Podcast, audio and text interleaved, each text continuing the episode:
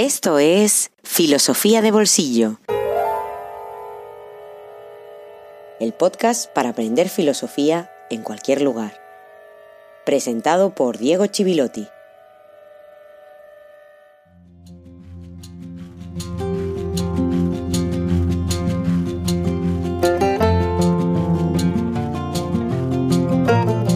Buenos días y feliz jueves 18. Ya 18 y con él nos despediremos de Aristóteles.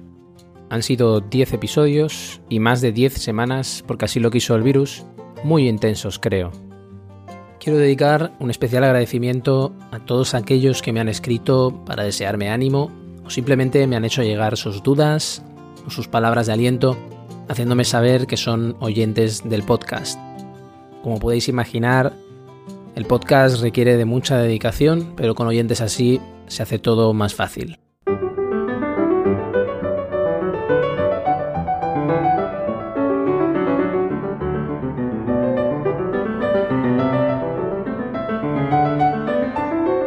En el episodio anterior trazamos un desplazamiento entre la teoría del conocimiento y la ética aristotélica, que nos dejó algunas lecciones de vida muy importantes. Seguimos encadenando hoy todos los aspectos de su pensamiento porque vamos a dedicar el último episodio de Aristóteles hablando de su pensamiento político, que está tan ligado a su ética que casi casi no lo podemos distinguir.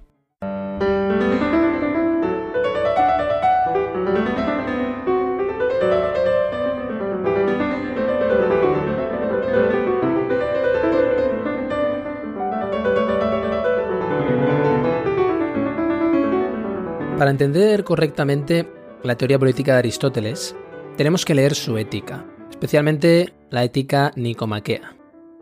Lo que distingue a Aristóteles de Platón es la concepción realista de la ética y de la política. ¿Por qué realista? Pues por varias razones. En primer lugar, porque, pese a ser idealista respecto a nosotros, como ya explicaba en el primer episodio dedicado a él, en el 9, Aristóteles no mira hacia ningún ideal o una idea de justicia exterior a la ciudad para analizar los regímenes políticos. No se dedica a pensar qué es la justicia así en abstracto. Como mucho, lo que tiene es una idea reguladora, que es la siguiente. El régimen justo es aquel en el que la distribución del poder, es decir, la isocratía, que quiere decir en griego igualdad de poder, tiene lugar en función del mérito. El mérito es fundamental para el concepto de justicia. Además, Aristóteles, y en esto se acerca más a los sofistas que a Platón, no tiene ningún problema en abordar la cuestión del poder directamente, y se carga el rey filósofo. Se lo carga. Porque él dirá, ¿pero qué es esto de que haya un individuo por encima de todo, incluso de la ley, por muy filósofo que sea? ¿O es que nunca va a poder estar dominado por las pasiones o la ambición egoísta? Conozco muchísimos filósofos muy dominados y sometidos por las pasiones y las ambiciones egoístas. No, no, no, no, no.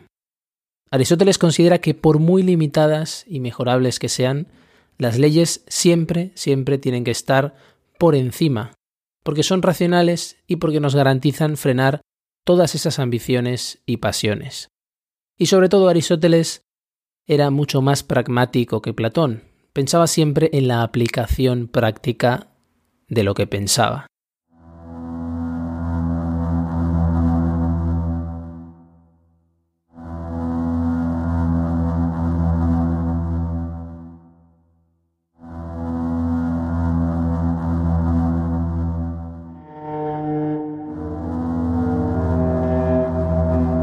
Dicho así, Aristóteles parecería más progresista a nuestros ojos.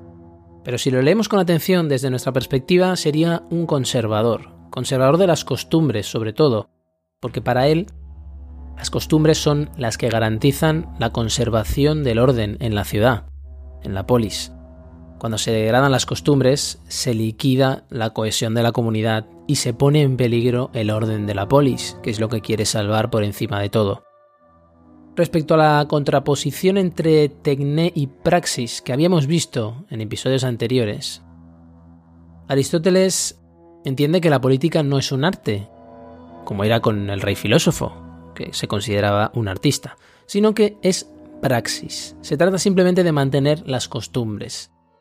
En definitiva, para entendernos, la ley es uso. Y esto conduce a que, en lugar del reformador de las costumbres, aparezca la democracia, no de forma completa en sentido puro, casi como un mal menor, la entiende Aristóteles a veces, porque puede relajar los vínculos y esto es algo que hay que detener por encima de todo. ¿Qué tiene que ver todo lo que hemos visto con su teoría política? Pues tiene mucho que ver, porque todas sus categorías están en su pensamiento político. Por ejemplo, la relación entre forma y materia, que habíamos visto, y esa insistencia de Aristóteles al desmarcarse de las formas platónicas y de la abstracción, que es algo que él no soporta y en política lo ve algo peligroso. La reivindicación de lo concreto, para entendernos, eso que ya habíamos visto en su teoría del conocimiento. Y es que para él la forma siempre está dotada de materia. No se puede separar una de otra. Recuerda cuando hablaba de la concepción dinámica del ser en Aristóteles. Pues esto tiene una traducción política también, porque para él la racionalidad de un régimen político no puede consistir nunca en la aplicación de formas, sin más. Y la materia, a su vez, tiende a la forma que le es propia, tiene su telos, recuerda, su fin, su destino. Recordemos los problemas de todos esos estados que han sido trazados con escuadra y cartabón, en un despacho, sobre papel arrasando minorías nacionales, por ejemplo, o imponiendo una organización determinada sin tener en cuenta la realidad de un lugar y de una cultura. Pues bien, Aristóteles tenía muy claro que no se puede aplicar una legalidad y un orden sin tener en cuenta la realidad concreta. No se puede hacer funcionar las formas como si no existiera la materia. Y en este aspecto abro un paréntesis. Lo que Aristóteles critica es precisamente lo que nosotros hacemos, porque la globalización consiste en exportar, imponer y aplicar un único modelo, nacido en un espacio y en un tiempo determinado, a todas las realidades del mundo, por no hablar de los economistas y gurús de la economía de mercado, que cocinan sus modelos teóricos y sus papers de espaldas a la vida y la economía real, de espaldas a la vida y las dificultades y los derechos de las personas. Cierro paréntesis. Las comunidades tienen un contenido propio, Pensemos que Aristóteles tiene en la cabeza la comunidad antigua, la polis, no las sociedades hipertrofiadas actuales con millones de individuos. Por eso también es más fácil pensar en esos términos. Por eso la aplicación de una racionalidad, como pasaba en Platón, no es suficiente. Son importantes las costumbres, el carácter de la polis, la filia, la amistad. La pura representatividad, por ejemplo, de las supuestas democracias actuales sería una aberración para Aristóteles, porque es importante ese contenido, lo que podríamos llamar leyes no escritas. En definitiva, la racionalidad política aristotélica tiene que ver con una forma de vivir, de tal manera que el orden está, pero emana de la vida de la ciudad, brota de esa propia vida, en el día a día, y no al revés, con la imposición de estructuras, como hacía Platón, y por cierto, como hacemos nosotros. De ahí viene también su afirmación de que la ciudad no debe darse leyes mejores que ella misma, que se entiende mal muchas veces. No plantear los imposibles que planteaba Platón, aunque cuidado, ese argumento aristotélico lo utilizarán siglos después las potencias coloniales europeas para decir, por ejemplo, que hay pueblos que no están preparados para la democracia, y lo siguen manteniendo muchas de ellas y muchas personas siguen manteniéndolo y pensándolo. Eso es simplemente un trasplante interesado y totalmente fuera de lugar de una teoría antigua a un contexto totalmente diferente.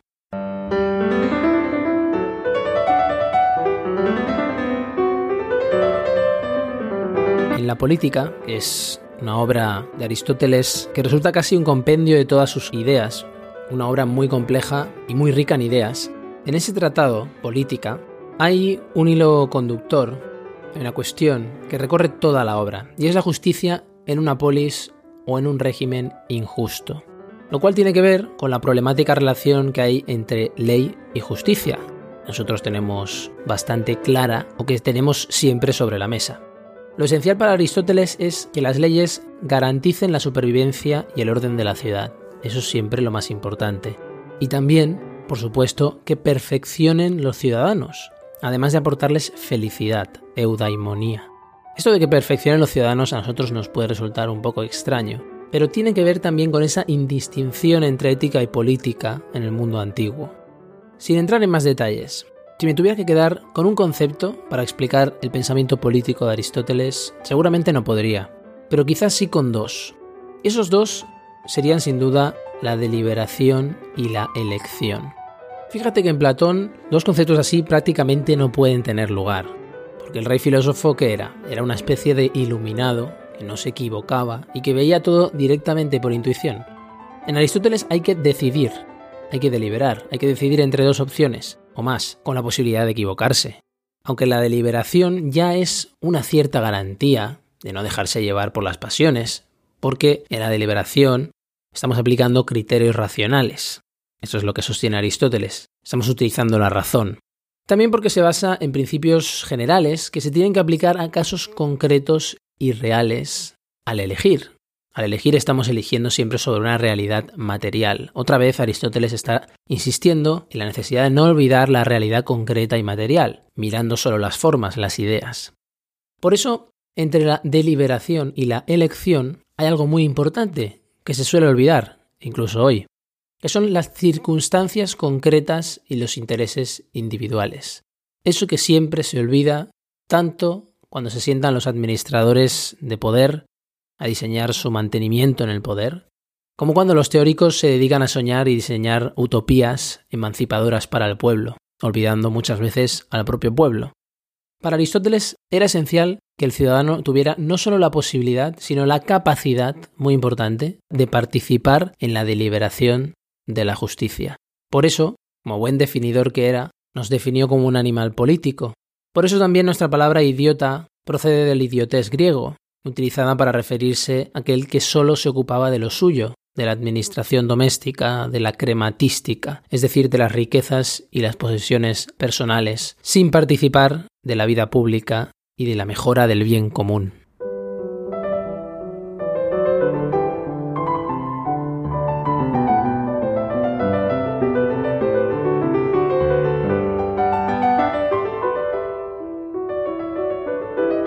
Y aquí me detengo en este viaje dedicado a Aristóteles. Aparentemente largo, pero muy breve, teniendo en cuenta la riqueza y la complejidad del pensamiento aristotélico.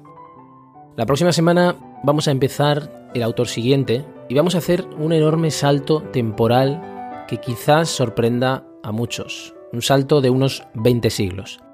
Y alguien podrá preguntarse, pero vamos a ver, si hemos empezado por Platón y después hemos continuado por su discípulo, quizá no por peripatéticos, discípulos de Aristóteles, pero sí como mínimo estudiar estoicos o una inteligencia tan sutil como Agustín de Hipona, la Edad Media. ¿Cómo es posible saltarse la Edad Media? Me gustaría dejar claro que si la voy a saltar en este momento, no es porque no hubiera autores relevantes o, porque sea menos importante, ni muchísimo menos, sino que responde a criterios estrictamente divulgativos. Quiero hacer un recorrido por una serie de autores, no sé cuánto durará esta aventura de filosofía de bolsillo, pero mientras dure. Y cuando haya pasado por todos esos autores, entonces volver para ir completando aquellas lagunas. Considero que es la mejor manera de engancharse a la filosofía y también la mejor manera de comprender la tradición filosófica occidental que llega hasta nosotros y nos sigue hablando. Pero sí me gustaría decir cuatro cosas antes de acabar este episodio sobre el pensamiento medieval.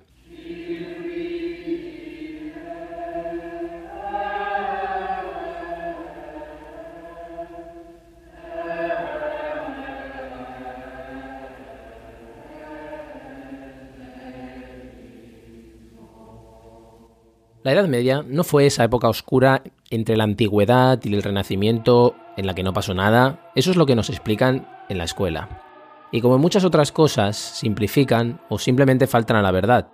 El pensamiento medieval nos ha definido en muchísimos aspectos y me molesta mucho leer en muchas redes y en páginas que se dedican supuestamente a la divulgación filosófica prejuicios contra el hecho y el contexto religioso, que es fundamental para entender no solo el pensamiento medieval, sino lo que vino después e incluso entendernos a nosotros mismos. La filosofía, de acuerdo, no es teología ni metafísica, pero tampoco en el extremo opuesto podemos prescindir del contexto judío, cristiano o musulmán, con todas sus fuentes muy valiosas, ya sea la Torá, los Evangelios o el Corán. En otras palabras, quien quiera ser amigo de la sabiduría, como lo es el filósofo, no puede perder su visión crítica, pero tampoco quedarse encerrado en sus convicciones, ya sean estas confesionales o ateas, me da igual. Me parecen igual de reduccionistas, antifilosóficas y peligrosas las dos. Dicho esto, como muchos quizá ya sabréis, es muy difícil delimitar históricamente qué es eso de la Edad Media. Tal vez no tanto decir cuándo termina, porque hay un consenso más o menos general entre los historiadores a mediados del 15, cuando el Imperio Otomano toma Constantinopla y se derrumba definitivamente el Imperio Romano de Oriente, el Imperio Bizantino. Sí es mucho más difícil decir cuándo empieza. Tendríamos que empezar a discutir sobre la aparición del feudalismo, de una forma diferente de organizar la sociedad y la economía que no tiene lugar ni mucho menos a la vez en toda Europa, y se remonta al último periodo del Imperio Romano, que desaparece, como sabéis, en la segunda mitad del siglo V. Digamos que al final del periodo helenístico romano y la antigüedad, se mezcla con el nacimiento de la Edad Media, se desdibujan los límites, no podemos establecer una separación clara, y eso hasta el punto de que si hablamos de filosofía, todavía lo tenemos más difícil. Tendríamos que hablar de un periodo que va del siglo VI de nuestra era, al cual pertenecen autores, por ejemplo, como Boecio, que tiene un pie y medio en la antigüedad, hasta el siglo IX, la época de los carolingios, donde no está muy claro en qué punto empieza eso de la Edad Media. En resumen, y con esto acabo, para entrar en el pensamiento medieval hay una serie de puertas obligatorias que no podemos esquivar las fuentes bíblicas para el estudio de los orígenes del cristianismo, con su doble raíz griega y judía, los padres de la Iglesia, que eran griegos, o el pensamiento de San Agustín. Digamos que esas tres puertas, habría algunas más, pero esas tres son absolutamente inesquivables. Como veis, le tendré que dedicar más de un bonus y quién sabe si muchos episodios a todo esto.